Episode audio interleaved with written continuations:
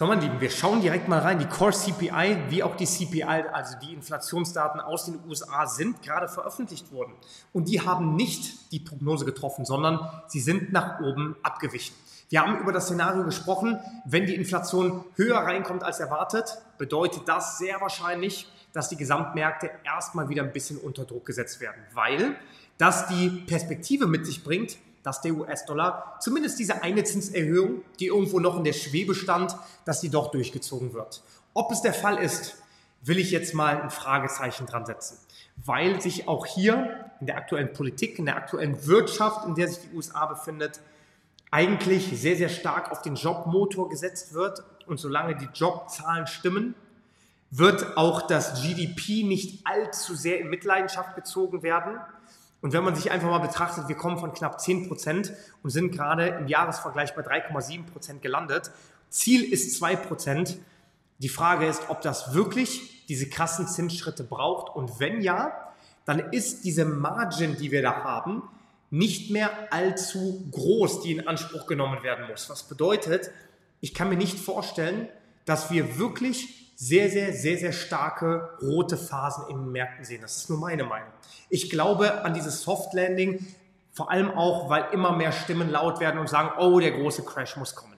Was genau sagen die Zahlen? Die Core CPI, die sind genau da geblieben, wo sie auch vermutet wurden. Die CPI im Monatsvergleich, die sind um 0,1% angestiegen. Genau das gleiche wie im Jahresvergleich, September letzten Jahres zu September diesen Jahres, 3,7%.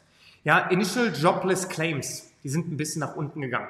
Das heißt also, die, die keine Arbeit haben, die haben, ein paar weniger haben da entsprechend Anspruch eingelegt.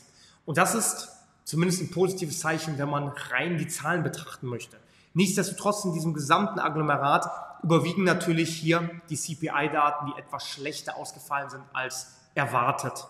Und das hat in den Märkten auch heute erstmal für ein bisschen negative Stimmung gesorgt. Wir müssen ganz klar sagen, von dieser Aufwärtsbewegung, die wir hier in den letzten Tagen gesehen haben, ist ein kleines Stück retourniert worden. Da sind wir gerade mal am 23er Fibonacci Retracement, also auch hier glaube ich persönlich, jetzt wieder mit der Panikflagge zu wedeln und zu sagen, oh, jetzt kommt der große Abverkauf. Wir müssen das Ganze mal realistisch betrachten. Wir sind bei 5%, 5 bis 6% Leitzins und wir sind immer noch im DAX oberhalb der 15.000 Punkte Marke. Da gehört der DAX eigentlich nicht hin. Vor allem nicht, wenn wir das Ganze rational bewerten wollen. Der Markt ist aber nicht rational zu bewerten. Die Zinsen sind relativ hoch und trotzdem sind wir hier weiter oben. Natürlich können die Zinsen noch ein bisschen weiter erhöht werden, um die Inflation zu bekämpfen, weil wenn sie in, den USA nach oben geht, wird sie wahrscheinlich auch in den Europaräumen wieder ein bisschen nach oben gehen. Man muss aber auch ganz klar sagen, die Inflation, die ist ja nicht rein Angebot und Nachfrage gesteuert, sondern zur Inflation zählt ja auch das, was geopolitisch gerade abgeht. Und auf der Welt ist gerade Chaos überall. Was auch bedeutet, hier eine Sanktion, da ein Verbot, da wird irgendwas limitiert, da ist ein Krieg. Ich spreche das jetzt so salopp aus, aber was hat das für Auswirkungen auf die globalen Geschehnisse, vor allem auch auf die Wirtschaftsbeziehungen? Klar, es wird teurer. Ja, Angebot verringert oder Angebot verknappt. Bei einer stabilen Nachfrage, das erhöht die Preise. Und das bringt auch die Inflation nach oben. Und dementsprechend, klar, eine steigende Inflation ist weiterhin nicht optimal für die Märkte.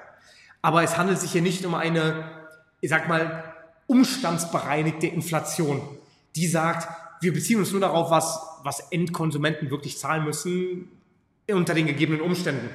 Die gegebenen Umstände, die sind gerade vor allem politisch sehr, sehr stark beeinflusst. Und dementsprechend kann ich mir vorstellen, dass wir hier einen Abverkauf erstmal erleben werden, bis wir auch hier im DAX Richtung 15.200 Punkte gehen, um diese dynamische Unterstützung anzutesten kann mir dann aber vorstellen, dass wir zumindest selbst mit der Bärenfalle uns langsam aber sicher in diesem Bereich einpendeln.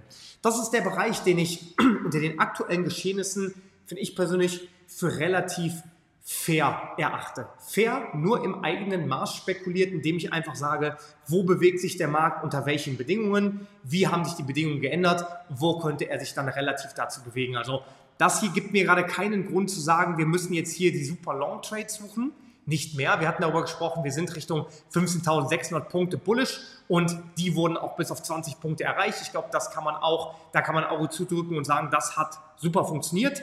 Aber jetzt Persönlich würde ich dann eher ein bisschen darauf achten, dass wir vielleicht, nachdem wir diese steile Struktur nach unten wieder gebrochen haben, dass wir dann uns auch langsam aber sicher weiter nach unten bewegen. Wer ist der große Profiteur von der gesamten Geschichte?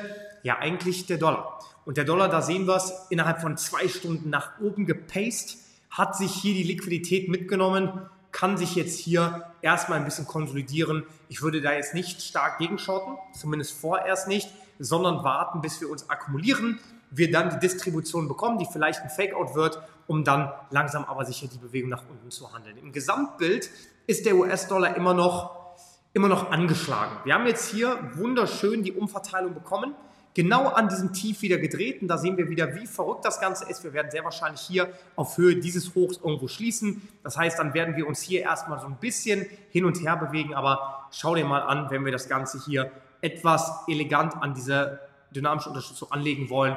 Ein bisschen Platz haben wir nach oben. Aber wie gesagt, auch da, ähm, wir haben eigentlich den starken Trend zumindest erstmal hier angetestet und zumindest hier nochmal ein bisschen die Geschwindigkeit rausbekommen, sodass ich mich etwas aus dem Fenster lehnen würde und sagen würde, das wird den Dollar nicht zum Explodieren bringen. Wenn aber auch die Zinsen heute schon wieder um 1,6 Prozent gestiegen sind, trotzdem ähnliches Szenario auch hier. Ja, wir haben auch hier erstmal nach unten das Tief gefaked. Jetzt Möglichkeit, dass wir Richtung 50 Prozent Fibonacci gehen, uns irgendwo in dem Bereich nochmal die Liquidität schnappen und dann langsam aber sicher nach unten düsen. Weil ich kann mir einfach sehr, sehr gut vorstellen, dass jetzt vor allem durch diesen Rückenwind, den der US-Dollar vermeintlich bekommen würde, dass dadurch halt entsprechend auch wieder ein bisschen das Gegenteil gemacht wird. Also Liquidität eingesammelt wird und der Markt dann die, die, die komplette Gegenbewegung einleitet. Im Goldchart, wir hatten darüber gesprochen, hier hat sich der Markt die Liquidität oberhalb der Hochs abgeholt, sind jetzt leicht auf Korrektur und das ist auch das, was ich heute vermuten würde, beziehungsweise was ich halt entsprechend auch im Kontext der Märkte erstmal so bewerten würde.